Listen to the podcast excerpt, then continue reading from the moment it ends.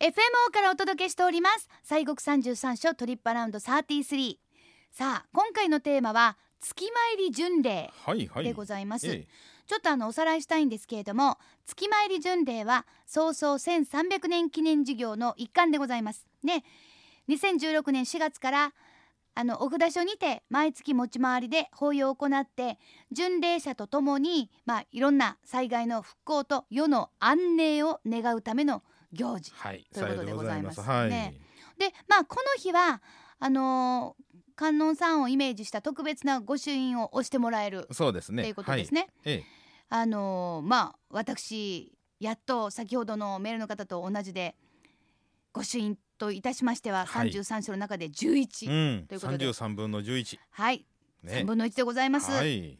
まあ本当にあのそれぞれ違いがあってもう見ているだけでも楽しいです。し とってもとっても楽しいんですけれども、まああのまあいろんな御朱印がありますね。そうですね。あの基本的にあの、まあ、農協御朱印なんですけれども、うん。えー西国の場合はあの農協という農協院っていうふうに言うたりとかしております。農協はい、っ院ていうのはお参りの時に昔あの写経を納めておりましたんで、はい、えーお経を納めるということで農協と、うん。でそれの証でそのお朱印をいただくということでございましてね。でその朱印っていうのがあの33所の、おまあ、由来にもなりましたあ徳道上人が、えー、閻魔大王から預かってきはりましたその御法印というのが、まあ、その御朱印なんですけれどもはい、で、えーまあ、ですからあのお押す場所は御朱印所じゃなくあの農協所って書いてあるのが多いんですね。そうですね。はいはい、そう農協所と書いてありますね。ですからお参りかはって農協所って何というふうにねたまに思われるかもしれませんけど。いや私写経してないわみたいなね。えまあその時はねあのお経を読んだはるとかうん、あ般若心経を読まはったとかあもしくはまあそのお経もヨーヨーマンという場合でしたら南無観世音菩薩とか、うん。そこのお寺のご本尊さんのご神言を唱えるとか、まあ、それであのその農協の代わりということでございますけれども。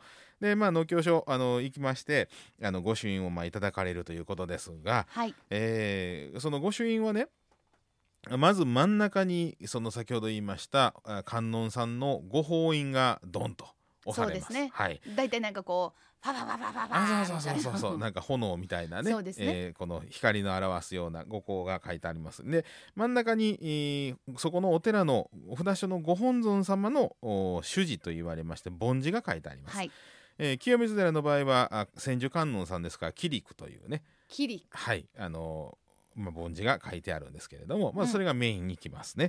うん、で、えーまずそのハンコの種類で言いますと、えー右の上、右の上、ははい。い、にはあのそのお札所のお番号印といいまして、ほうえー西国札所のお第何番目っていうのが分かります。右の上、はい、清水寺下16番、はい。えーっていうのがこうきます。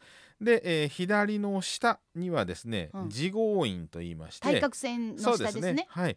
で、えーそこにはあのお寺のなんとか寺っていうのがね、うん入ってきますね。はい、で、えーこれがまず御朱印のおハンコありますけれど、はいこれが3点でワンセットでございますんでね。ワンセットでございます。はい。で、その真ん中に、えー墨の文字で、えーいろいろ書いてありましてね。そうなんですよ。もうあれをもう書いてくれる瞬間がもう楽しくてたまらないですけど。独特な字でございますけれども達筆で、ございます皆様。大秘閣とかね、大秘殿とか、まあ、あのそのお寺によって全部違うんです大講堂と書く場合もありますけれどもそれはあのそのご本尊様のおられる建物の名前なんですね。はあ、はあはあはあはあええはあ、え要はその真ん中が仏様そのもの、あのうんはい梵字っていうのは仏様のあの仏像の仏様の、えーまあ、文字の姿があの仏あの印なんですけれど、はい、えーそこに墨書きで建物を書くということは、要はあの紙の中に本堂が再現されとるんですわ。あーはい建物の中に、に仏様がおられるっていうようなね。うん、まあええ言うたら宇宙ですもんね。そうですそうです。はい。はい、うんでそのまあ真ん中にそれがありましてそして、えー右のお上には法拝って言いまして立て法拝はいえーつつえーまあ、立て祀る拝むでね、うん。えー拝み立て祀るということで、はい。お参りしましたということと、で、えー右のあごめんなさい左の下にはあそこのお寺の名前、うん、えーなんとか寺っていうのが入りましてね、はい。であと日付が入ります。そうですね。はい。え左の上の方はいですかね。い。つ行くか誰があきまあまあいつ行くか来ましたということが分かります。うん。であの月参り巡礼の時はそれにあの月参りの時にお参りしましたというハンコがそこにドンと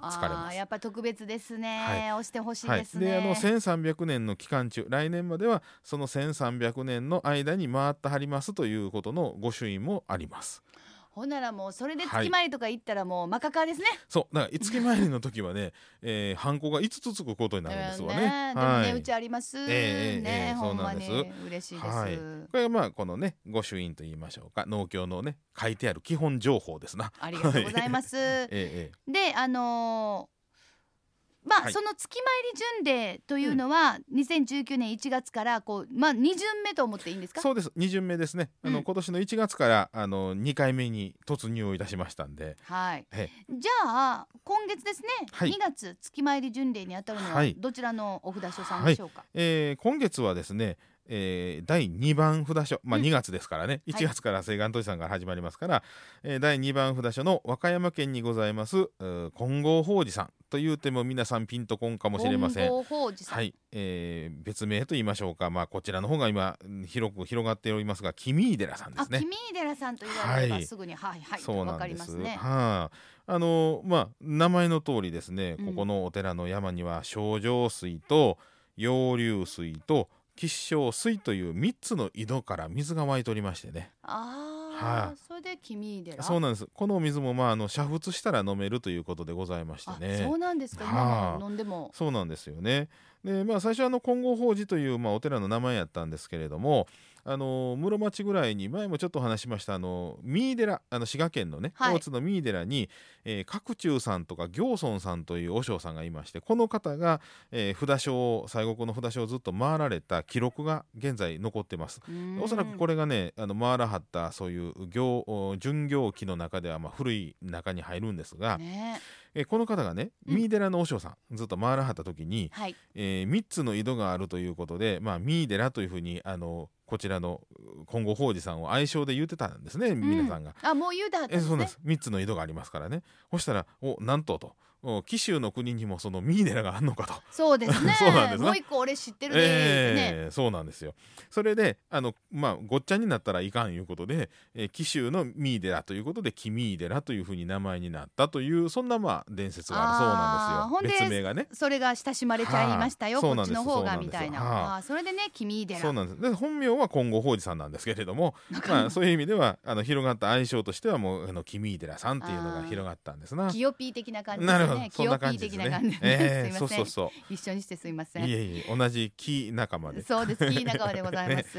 はい。さてそんな金剛法寺さんの月参り巡礼の法要はは2月17う日ん来週でございます。日曜日朝10時から正午と昼1時から3時まで。ね朝10時から正午まで。お昼の1時から3時まで。で翌日18日の月曜日も同じ時間で行われる。ということです。はい。だからまあ2時間やらはるっていう。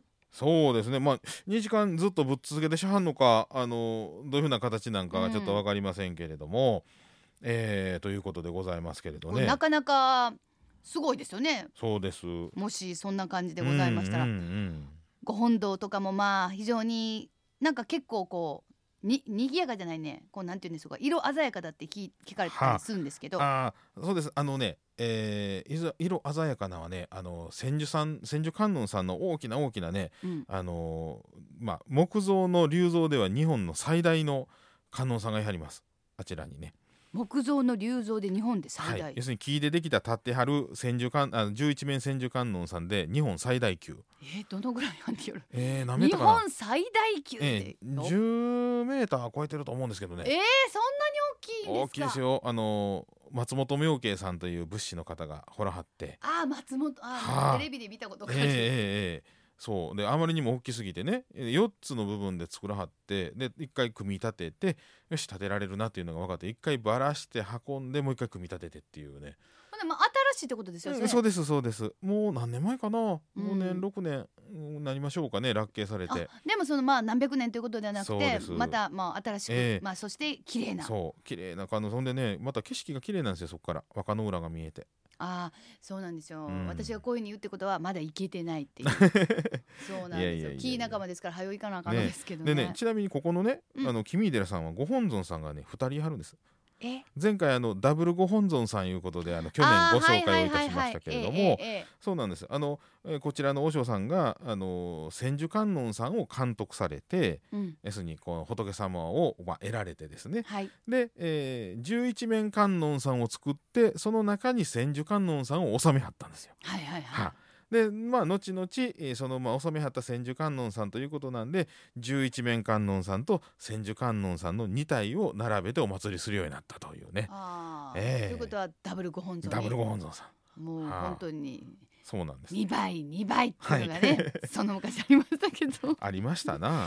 覚えていますか？覚えていませんか？あそうですか。わかりました。ありましたな。はい。はい。で天井になんかあれでしょ？あそうですなんかね竜竜がぐよぐよっとこうん。う、ぐよぐよあぐよっとこの天女の絵が描いてあったり本土の下人はねあの250年築250年ぐらい経ってるいうことでございましてね。うはい。あの48頭のその木彫りの竜とかがあったりとかしますんでね。ねであの、えー早掛けを前にね年末にちょっとお話ししましたけれども、はいはいはい。階段をねうん240何段を、ちゃちゃちゃちゃちゃはああーオリンピックの選手が走らはるっていうね、うん。もうあれももうお1月で終わってると思いますけれどもね、はい。あったりとかしまあでましてね。もそういうまああの見どころ満載のそうですね。ね。あとね、えーまあ、来月でございますけれども、はい。それこそあの西国の1300年記念事業としまして、ええ。えー特別拝観というのを、まあ、各お寺がやるんですけれども、うん。えーその中の、おまあ、この君井寺さんはですね、えー3月の23日からはい。5月の6日まで、